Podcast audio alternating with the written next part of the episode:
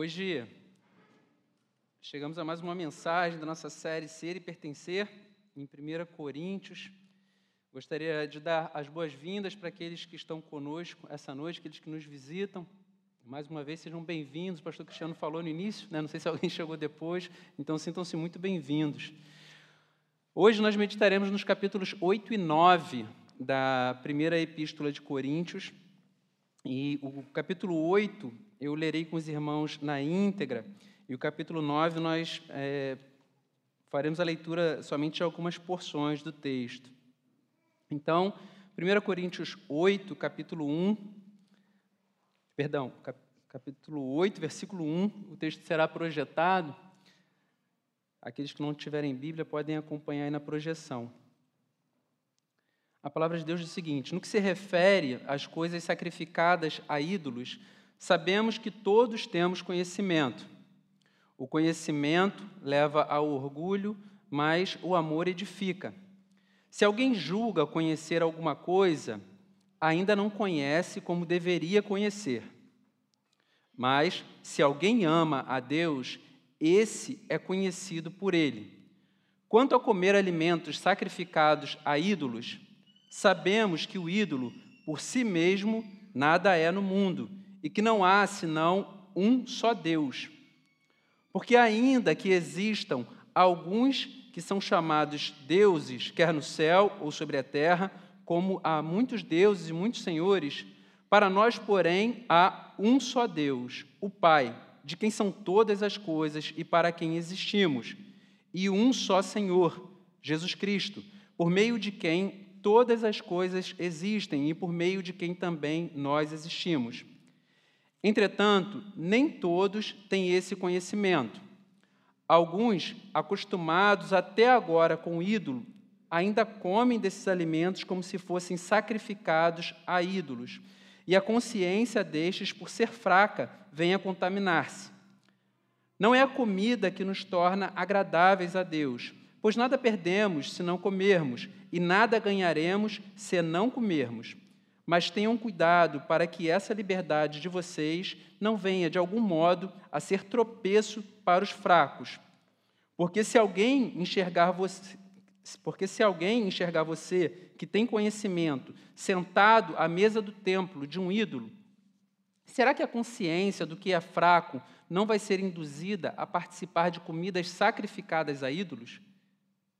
E assim, por causa do conhecimento que você tem, perde-se o irmão fraco, pelo qual Cristo morreu. E deste modo, pecando contra os irmãos, ferindo a consciência fraca que eles têm, é contra Cristo que vocês estão pecando. E por isso, se a comida que serve de escândalo ao, ao meu irmão, nunca mais comerei carne, para que não venha a escandalizá-lo. Amém.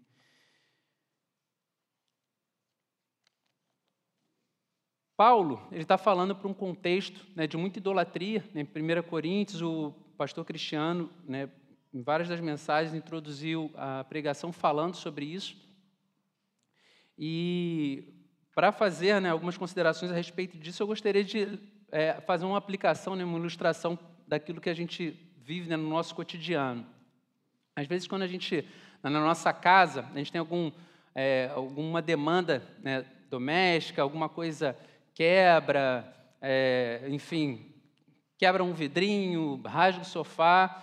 Aquilo chama a nossa atenção no início, principalmente das mulheres. Nas mulheres, quando vem alguma coisa fora do lugar, é, rapidamente atentam para isso e já começam a sinalizar que tem que ser reparado, tem que ser consertado. Só que se a coisa não é feita, né, com o tempo, a gente vai se acostumando, né? a coisa começa a fazer parte da paisagem, os homens sempre têm uma solução prática em termos de decoração, joga uma manta em cima do, né, do sofá, joga um sofá em cima, um, uma almofadazinha em cima do rasgo, resolve o problema. Então a coisa começa a fazer parte da, da paisagem, a gente acostuma com aquilo.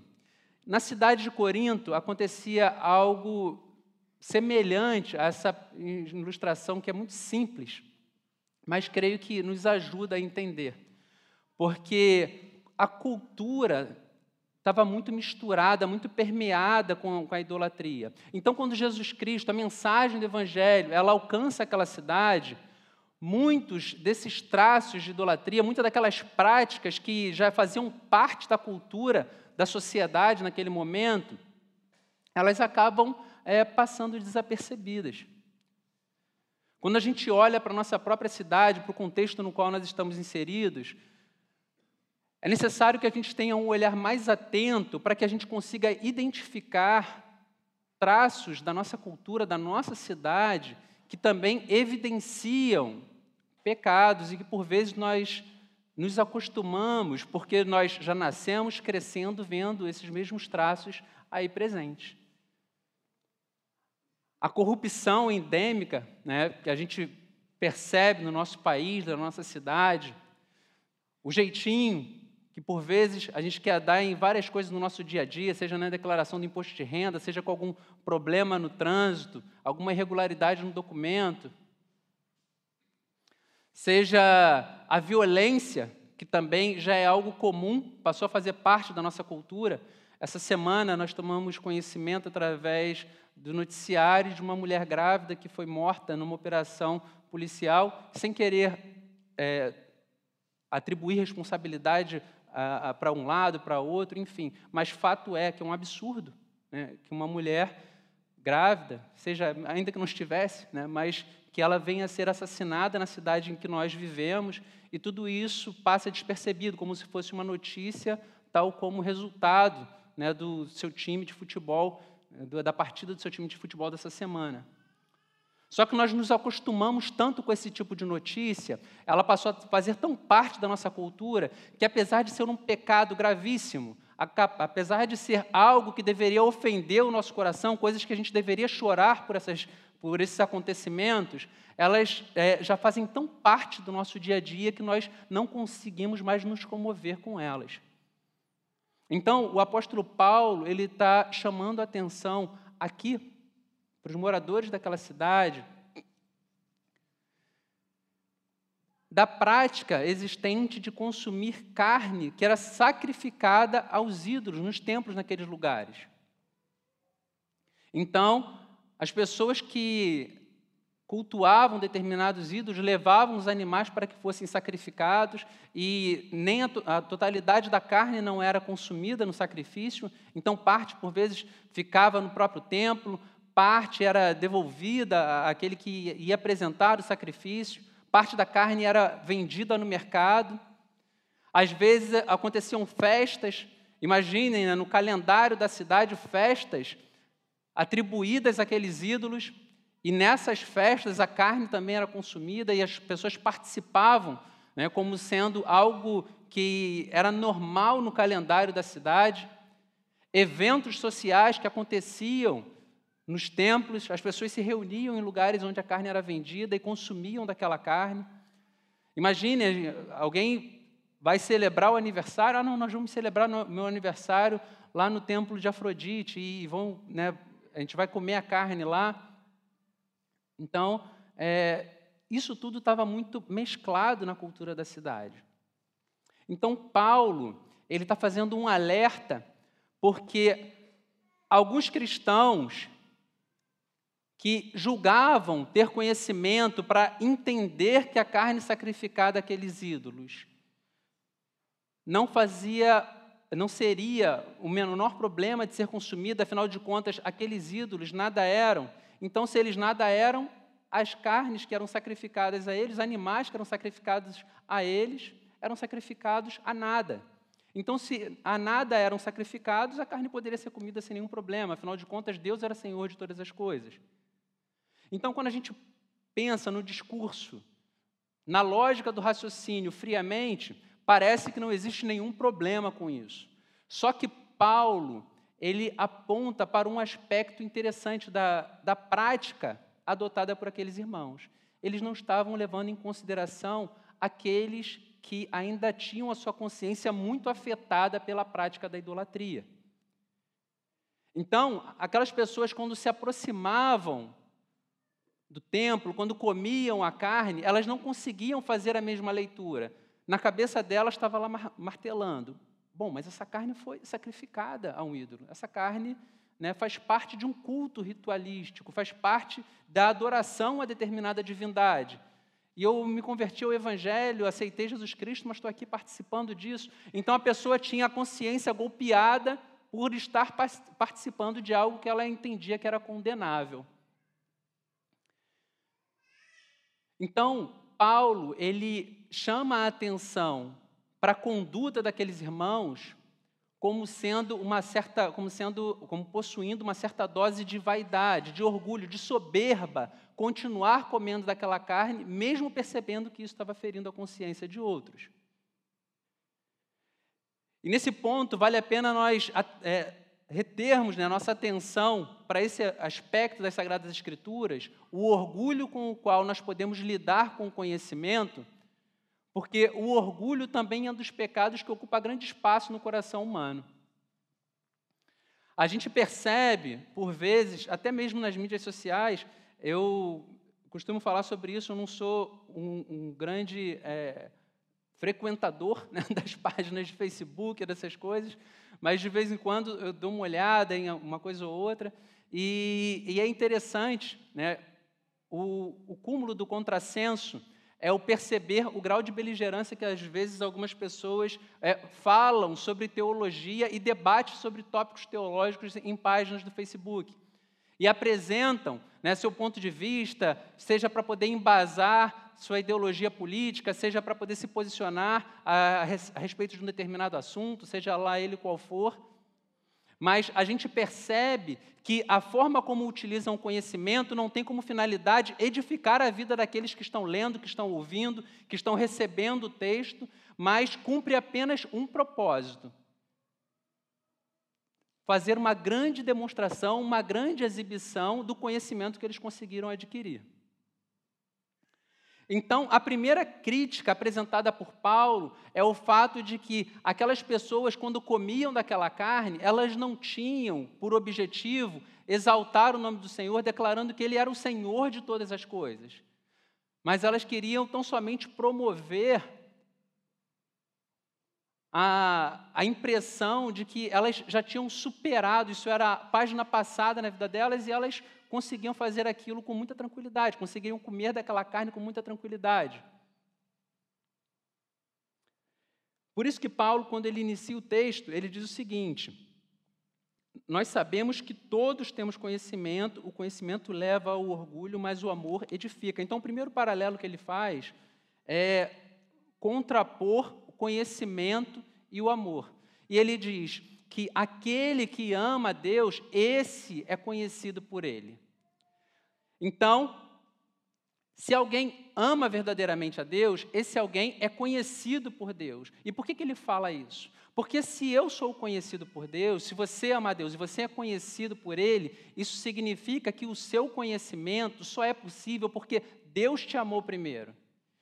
Então, se Deus te visitou primeiro, Ele fez com que o seu conhecimento fosse utilizado para a glória do nome dele. Não, há, não é possível que uma pessoa que conheça a Deus, ela utilize do seu conhecimento para poder ser instrumento de orgulho na vida de outras pessoas, sobre a vida de outras pessoas. Se eu amo a Deus, o meu conhecimento ele vai ter o propósito de edificar a igreja, não de ferir a consciência daqueles mais fracos, daqueles que estão iniciando sua caminhada no Evangelho.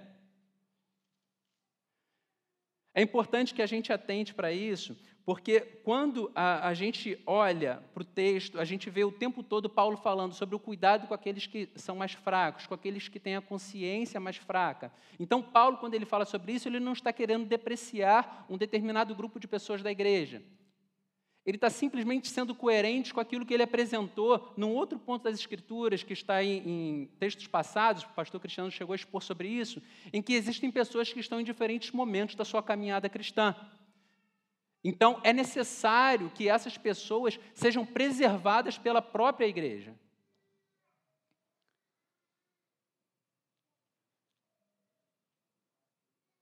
A relação do conhecimento com, é, permeada pelo orgulho. Quando estava lendo esse texto, eu lembrei de um pastor, que foi meu professor no seminário, o pastor Alexandre, ele também chegou a dar aula para o pastor Cristiano, Alexandre Farias. Ele falou uma coisa que, assim, é um trocadilho, né, que é, é assim, é meio bobo, mas por vez, vez ou outra eu sou é, encorajado a refletir sobre ele. Numa das primeiras aulas do seminário, ele falou assim: conhecimento sem graça é uma desgraça. Conhecimento sem graça é uma desgraça. Então, ele fala sobre a, o prejuízo, o dano que pode causar você fazer uso do conhecimento que você vai adquirindo, mas sem que isso seja permeado pelo amor. Quando Paulo ele questiona a possibilidade desse conhecimento ser verdadeiro, ser algo profícuo para o reino, ele parte do pressuposto de que é, todos nós, quando nós fomos alcançados pelo Evangelho, quando nós tivemos contato com a palavra, quando nós fomos salvos, nós temos uma experiência que é individual. O Evangelho tocou a minha vida, mudou meu coração, mudou a forma como eu leio o mundo, mudou a, a ótica com a qual eu faço a leitura da existência, mas ele também tem um aspecto coletivo. O Evangelho tem uma dimensão individual, mas também tem um aspecto coletivo. A gente é chamado individualmente. Deus chamou o Eduardo, chamou o Cristiano, chamou o Alan, chamou o Nelson, chamou o Carlos, chamou cada um individualmente, mas nos chamou para fazer parte de uma família. Nós somos aqueles que fomos aliançados com Deus, mas também fomos aliançados uns com os outros. Então, quando é, Deus ele te chamou através do seu Santo Espírito, a, a, partir do momento que ele transformou a sua vida, que ele fez com que as verdades contidas nas Sagradas Escrituras fizessem sentido, sentido para você, ele também tinha o objetivo de te fazer parte de uma grande família. E como nós fazemos parte de um grupo, de uma família, é necessário que nós cuidemos uns dos outros. Nós cuidamos daqueles que são mais fracos, daqueles que estão iniciando sua caminhada. Imagine você dentro da sua casa, na sua família, você tem um bebezinho, está vendo ali fora o, o Júnior né, com a Aline, com o bebezinho com um aninho, vai fazer um aninho, né? Dez meses. Começou a andar agora, né, vai fazer dez meses e todos se sentassem à mesa e colocassem o prato né, lá de feijoada para ele poder se virar, subir na mesa e comer sozinho. Não é assim que nós nos comportamos. Né, nós somos zelosos. Vamos pegar ele no colo, vamos dar frutinha amassada, dar leite, até que ele consiga adquirir forças para que comece a interagir como todos fazem. Então, Paulo, ele aponta que dentro da família cristã, aqueles que são adotados, aqueles que chegam à comunidade da fé, devem ser tratados da mesma forma. É necessário que nós cerquemos tais pessoas de cuidado. Ainda que o Evangelho tenha chegado ao coração de uma pessoa aos seus 50 anos de idade, aos seus 60 anos de idade, quando ele passa a fazer parte da família da fé, ele é um bebê espiritual, é alguém que acabou de nascer. Então, Paulo fala sobre o cuidado que nós devemos ter com tais pessoas. E quando ele fala sobre isso, ele fala sobre a necessidade desse conhecimento, a plataforma desse conhecimento ser o amor. Então, daí surge a pergunta: né? será que o amor tem sido a plataforma do conhecimento da igreja, da informação que nós temos? Nós temos falado muito também sobre isso. A teologia hoje, ela está muito acessível. Antes, há anos atrás, eu lembro quando eu comecei a frequentar a igreja evangélica, eu, é, a gente tinha pouco contato com doutrinas que é, tinham mais sofisticação teológica. Hoje, por conta da internet, todo mundo lê sobre tudo, lê sobre correntes, linhas escatológicas, lê sobre milenismo, amilenismo, calvinismo, todo mundo lê sobre tudo. Mas o amor tem sido a base do conhecimento nas nossas relações. Paulo, quando a gente lê o capítulo 8, a gente percebe que ele não desmente os cristãos de Corinto que julgam serem mais maduros, que, mais maduros, que julgam ter mais conhecimento. Ele não diz que eles estão errados ao afirmarem que a carne sacrificada a ídolos, a nada era sacrificada. Que aqueles ídolos, eles não tinham poder nenhum. Quando a gente vem lendo o texto, a gente percebe que Paulo, ele não faz isso, pelo contrário, ele até ratifica esse pensamento. É verdade. É um só Senhor, é um só Deus, vocês estão certos. Esse pensamento, ele está marcado por ortodoxia, não tem nada de errado nisso. O problema é Quando você faz isso, quando você come dessa carne, da carne sacrificada a ídolo, e fere a consciência do teu irmão que é mais fraco, na verdade você está pecando contra o próprio Cristo. Calvino ele faz um comentário interessante. Ele diz que os cristãos de Corinto eles olhavam para os crentes de consciência mais fraca, aqueles por, pelos quais Cristo tinha derramado seu sangue, tinha derramado sua e tinha rasgado sua carne, e não abriam mão de comer um punhadinho da carne sacrificada a ídolo. Eles não queriam abrir mão da liberdade de comer um pouco da carne que feria a consciência dos seus irmãos, ainda que Cristo tivesse dado sua própria vida para resgatá-los. Então cabe uma reflexão para a gente. Do que eu não abro mão para que a vida do meu irmão seja edificada? Ferir a consciência do fraco é pecar contra Cristo. Quando a gente olha essa afirmação de Paulo, é necessário que a gente atente muito bem para a importância da qual ela se reveste, porque isso tem a ver com a forma como eu conduzo a minha própria vida, isso tem a ver com a forma como eu lido com os crentes mais jovens, aqueles que são mais novos na fé, e de que forma minha atitude fere a vida dessas pessoas. Então, a liberdade, ainda que ela seja legítima, ainda que seja coerente, ainda, ainda que não haja uma, é, uma transgressão doutrinária, essa liberdade ela pode ferir pessoas. O título da nossa série, Ser e Pertencer, ela nos chama a atenção para isso. Conforme eu falei, a gente precisa cuidar dos mais fracos, cuidar daqueles que têm menos musculatura na caminhada cristã. Existe um grande pastor muito conhecido chamado Charles Spurgeon.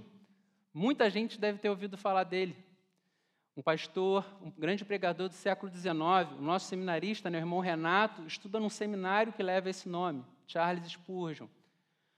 Charles Spurgeon era um pastor que pregava na Inglaterra e lotava os lugares onde ele, onde ele ia pregar. As pessoas é, saíam de cidades distantes para ouvir a sua pregação. Os seus sermões eram impressos e distribuídos por toda a Inglaterra. Marinheiros de outros lugares carregavam os seus sermões impressos e iam lendo as pregações de Spurgeon. As pregações de Spurgeon eram enviadas para os Estados Unidos para que as pessoas pudessem ler as suas mensagens. Vários outros países eh, no entorno da Inglaterra se alimentavam das pregações desse pastor. Foi um dos grandes pregadores dos últimos tempos. Alguns o chamam de o príncipe dos pregadores. Então, longe de querer fazer aquilo que eu vi um, um pastor é, comentando essa semana, né, que fala sobre alguns teólogos da internet que às vezes leem alguns livros e falam assim: não, eu acho que Calvino né, deu uma bobeada nesse aspecto aqui, poderia ter feito diferente. Né, Spurgeon né, deu uma derrapada aqui ou ali.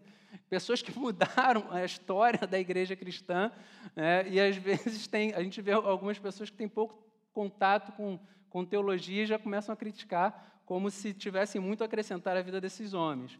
Então, a minha intenção não é essa, mas quando a gente olha a vida de Spurgeon e a envergadura do seu ministério, a gente percebe que foi alguém que foi grandemente usado por Deus para poder edificar a igreja. Contudo, alguns, algumas é, é, curiosidades né, da vida de Spurgeon podem servir é, de instrumento para a gente pensar nesse cuidado com o outro. Spurgeon ele tinha o hábito de fumar charutos. Naquele tempo não se tinha tanto conhecimento sobre os malefícios né, do, do tabagismo, então, em alguns contextos culturais, aquilo era bem aceito, não existia problema algum. O cara era crente, mas é, fumava o charuto. Só que alguns cristãos, quando souberam disso, ficaram muito chocados. E falaram assim: mas como é que pode? Você fuma charuto e tal? Isso é incompatível com o pastor. E hoje a gente realmente entende que isso é um atentado contra o próprio corpo, por conta de tudo aquilo que a medicina já mostrou, perigo de câncer de garganta, câncer de esôfago, estômago, perdão, de pulmão, além do mal que pode causar a fumantes passivos, pessoas que estão no nosso redor e, e e convivem né, com, com o tabagista. Só que Spurgeon, ele entendia que ele tinha liberdade de fazer aquilo. E quando foi confrontado, ele falou assim: Não, mas eu não exagero muito. E a pessoa que o interpelou falou assim: Mas o que você diz que não é exagerar muito? Ele falou assim: Bom, eu não fumo dois charutos ao mesmo tempo. Então, ele foi extremamente irônico. Ele falou assim: Então, eu não, não boto dois charutos na boca ao mesmo tempo. Só que mais tarde, Spurgeon tomou conhecimento que a loja na qual ele comprava charutos começou a fazer uma propaganda dizendo: compre aqui o seu charuto. Nós somos a loja onde Spurgeon compra. E algumas famílias começaram a ter dificuldade com seus próprios filhos, porque quando eles desencorajavam seus filhos a fumarem, eles diziam: Bom, mas Spurgeon fuma. Porque Spurgeon era uma grande celebridade na Inglaterra. E conta-se que Spurgeon ele se entristeceu com isso. Ele não tinha entendido que aquilo que ele fazia uso como sendo uma liberdade individual acabou ferindo a consciência daqueles que eram mais fracos na fé. Então, quando a gente olha o exemplo desse gigante da história da igreja, a gente começa a pensar do quanto nós podemos causar dano naqueles que estão próximos a gente. Só que quando Paulo ele aponta para esse aspecto da cultura de Corinto e começa a falar sobre a necessidade deles evitarem a prática de comerem carnes sacrificadas a ídolos e participarem de festas de ofertas a ídolos, Talvez os cristãos de Corinto pudessem pensar: bom, mas é muito fácil ele falar isso, afinal de contas, ele vem de uma tradição judaica, ele é judeu. Então ele já não faria isso, mesmo se ele não tivesse se convertido ao cristianismo, mesmo que ele não tivesse recebido o evangelho. Então no capítulo 9, Paulo ele faz um uso de um outro argumento. Eu gostaria de convidá-los a abrirem as suas Bíblias no capítulo 9.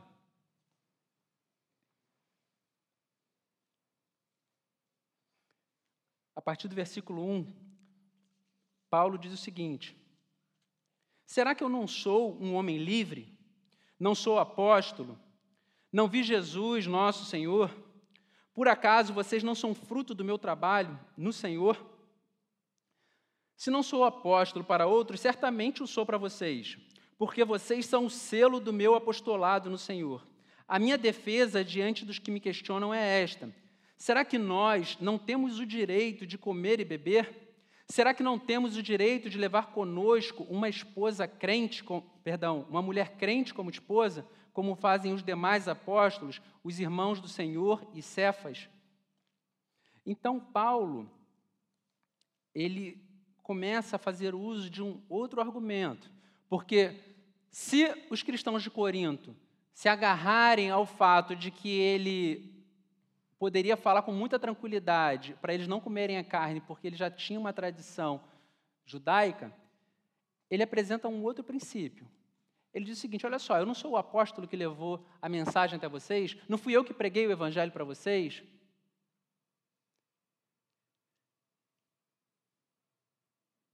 Os irmãos do Senhor e Cefas, Pedro, que é, é o apóstolo Pedro, que ele chama aqui de Cefas, eles não têm esposas que os acompanham quando eles estão aí pregando o Evangelho, quando eles estão falando do Evangelho?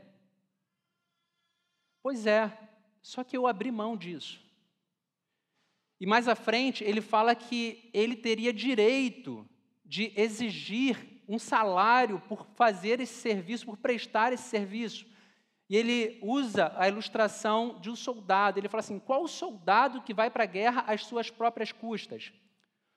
O soldado ele não pega o seu patrimônio e utiliza para poder fazer uso dele para poder ir à guerra. Mas o reino que o envia é quem o sustenta. Então Paulo ele defende a ideia de que ele também deveria receber o salário. ele deveria receber dinheiro da igreja de Corinto para poder fazer o ofício que ele fazia. E ele pega vários exemplos, ele cita Deuteronômios, que o livro de Deuteronômio, que fala que não atarás a boca do boi enquanto debulha o trigo.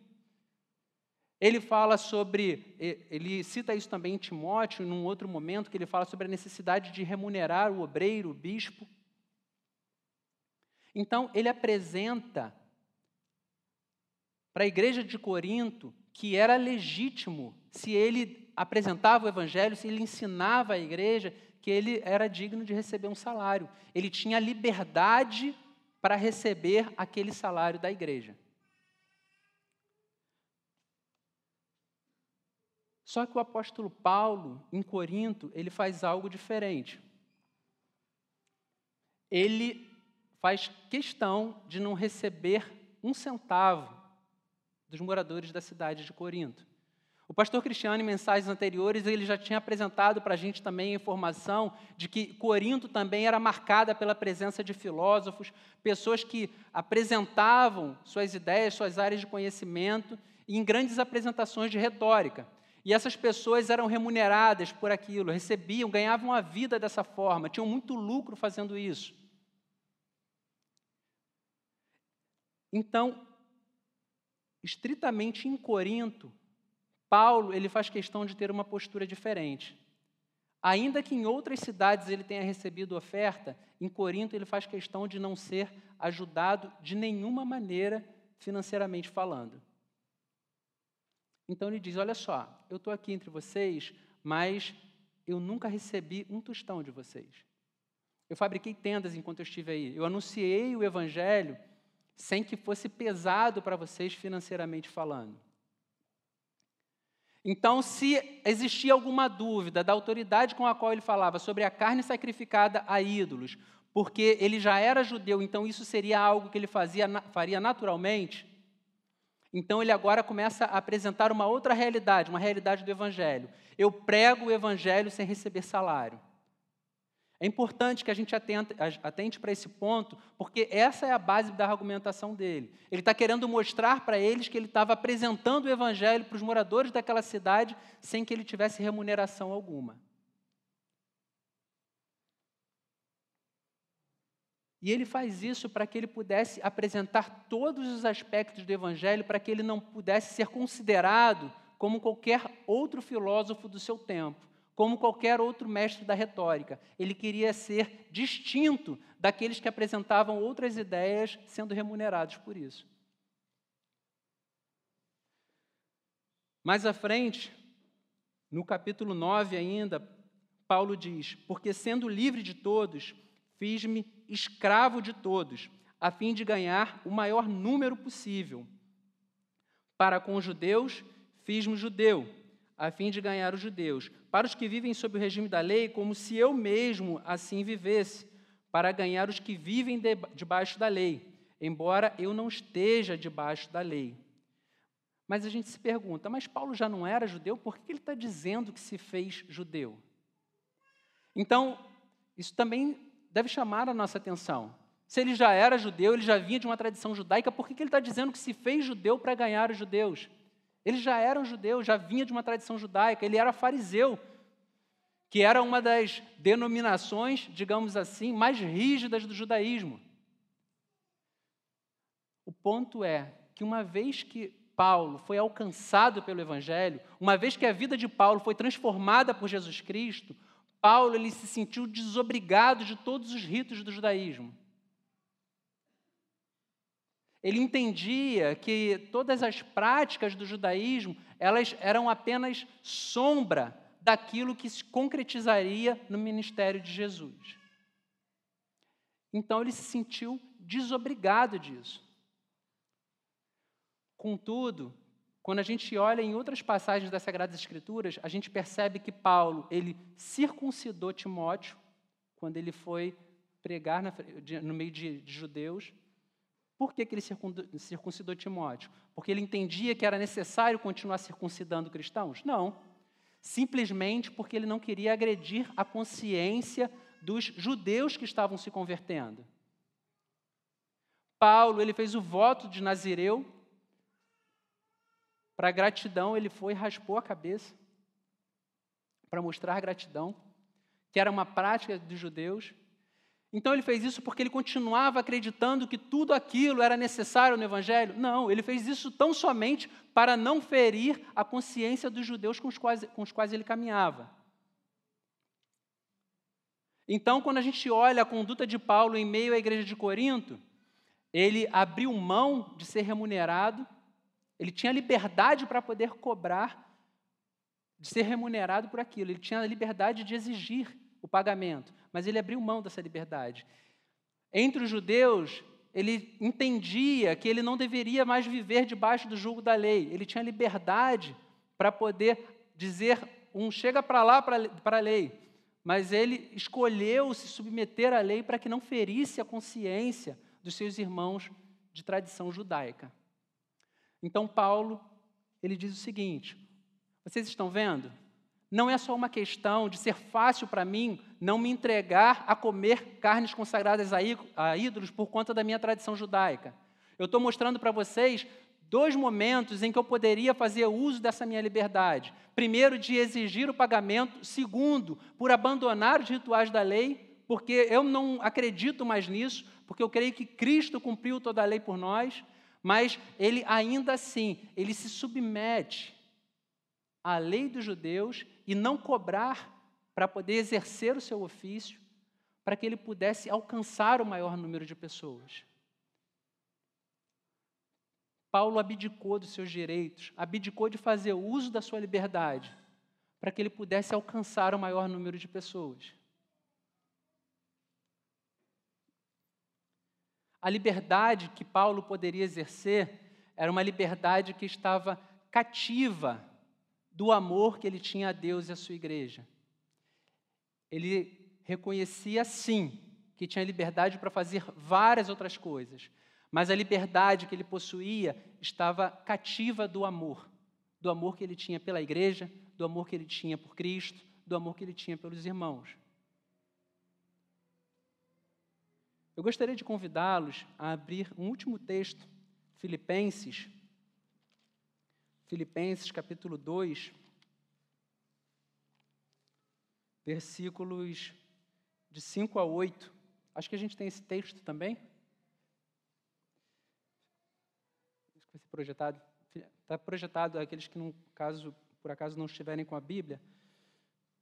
Filipenses capítulo 2, versículos de 5 a 8. Tenham entre vocês o mesmo modo de pensar de Cristo Jesus, que mesmo existindo na forma de Deus, não considerou o ser igual a Deus, algo que deveria ser retido a qualquer custo. Versículo 7. Pelo contrário, ele se esvaziou, assumindo a forma de servo, tornando-se semelhante aos seres humanos e reconhecido em figura humana. Ele se humilhou, tornando-se obediente até a morte e morte de cruz. Então, quando a gente olha para Paulo, para a conduta de Paulo, a gente percebe que o combustível para a conduta de Paulo era imitar Jesus Cristo. Porque Jesus Cristo, sendo Deus, ele não tomou por usurpação o ser igual a Deus, mas ele assumiu a forma humana. Se Jesus Cristo ele tivesse que vir ao mundo como o maior dos monarcas, como o presidente mais poderoso do planeta Terra, ainda assim seria se equiparar a um pequeno verme. A gente está falando daquele que é a razão, é a causa de todas as coisas.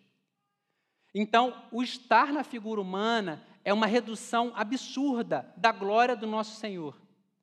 E ainda assim, ele não tomou por usurpação ser igual a Deus, mas ele se fez homem como eu e você. Ele assumiu carne, osso, cabelo, olhos, dentes, ele assumiu essa forma para que eu e você pudéssemos ser salvos. Jesus Cristo, ele foi contado entre os pecadores para que eu e você pudéssemos ser contados entre os santos. Jesus Cristo, ele se fez maldito num madeiro para que eu e você pudéssemos ser benditos de Deus. Então, quando a gente olha para a postura de Paulo, tanto diante dos coríntios, quanto diante dos judeus, a gente percebe que ele olhou para Jesus Cristo e ele entendeu que não fazia sentido agarrar-se a direitos e liberdades se isso causasse dano à igreja, se isso causasse prejuízo à proclamação do Evangelho. Então, quando nós nos relacionamos com os outros, e aqui cabe uma aplicação, é necessário nós pensarmos de quais direitos, de quais liberdades nós somos completamente inflexíveis a ponto de ferir a consciência daqueles que nos cercam e causar dano ao Evangelho. Morrer para alguns direitos e liberdades para que outros vivam é um princípio bíblico. Que um morra para que outros vivam é um princípio bíblico. Existem direitos e liberdades que talvez sejam legítimos. Existem coisas na tua vida, na minha vida, áreas da nossa existência, que talvez seja legítimo nós defendermos nossos direitos, nossas liberdades. Mas se isso causar dano ao Evangelho, se isso diminuir a vida de um irmão nosso, é legítimo que nós renunciemos a isso para poder promover vida para não causar dano, para poder tornar a caminhada mais suave.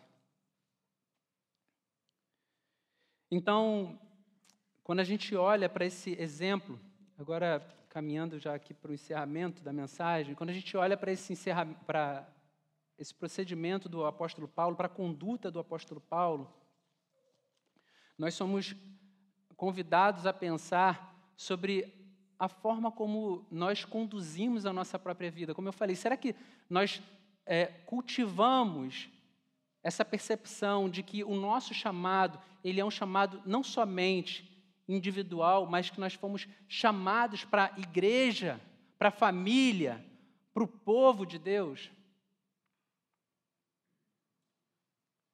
Eu, esta semana, tive a oportunidade de conversar com um irmão muito querido, está passando por um momento muito difícil né, de saúde na família. E o filho dele né, passou por uma cirurgia assim que nasceu e está aguardando para poder passar por outra cirurgia. E em um determinado momento ele falou o quanto estava sendo difícil olhar para os céus e reconhecer que existe um pai. Porque quando ele olha o filho dele com um pouco mais de um ano, né, se cansando enquanto corre por conta de uma insuficiência cardíaca. Ele falou assim: mas, mas Deus pode conceder a ele os 100% de capacidade cardíaca, porque ele está limitado a isso, aos 80%. E ele falando do quanto isso estava gerando uma certa dose de ressentimento em relação a Deus. Só que à medida que nós fomos conversando, nós fomos percebendo quantas pessoas estavam sendo edificadas ao redor dele pela forma como ele estava atravessando aquele momento de adversidade. Ainda que ele tivesse em frangalhos, ele passou a perceber que algumas pessoas que caminhavam ao seu redor olhavam pela forma como ele mantinha a doçura, como ele continuava evidenciando a graça do Senhor Jesus Cristo, mesmo com o coração ferido, e passavam a amar mais a Jesus por conta do contato com Ele. E nós entendemos, a gente junto chegou à conclusão da forma como Deus por vezes trabalha em nós, mas também trabalha através de nós. Fez muito sentido quando nós lembramos, a gente junto conversando, a gente lembrando do texto em que o apóstolo Paulo diz que o poder se aperfeiçoa na fraqueza. Então, por vezes, quando a gente tem dificuldade até de caminhar, a gente olha para a glória do Senhor sendo manifesta através da vida de alguns irmãos. Amém, queridos? Vamos orar. Deus, nós te louvamos, Deus, porque a tua bondade, a tua graça, elas não estão condicionadas, Deus, a quem nós somos. A constância, Deus, da forma como nós nos relacionamos com a fé, com o Evangelho.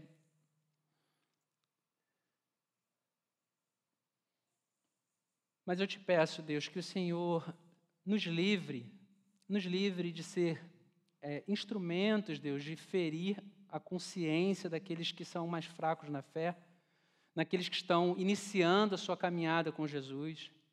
Deus, guarda-nos, Senhor, guarda-nos. Te peço que toda a liberdade que o Evangelho nos dá, que ela esteja submetida, Deus, que ela seja escrava do amor que nós temos por Jesus Cristo, pela igreja e por essa grande história, Deus, de amor que o Senhor tem com a humanidade. Deus, eu te peço que o Senhor guarde o nosso coração, que a tua igreja, Senhor, que aqui se reúne, eu, cada um dos meus irmãos, Deus, que sejamos instrumento de graça em tuas mãos. Em nome de Jesus, Deus. Amém.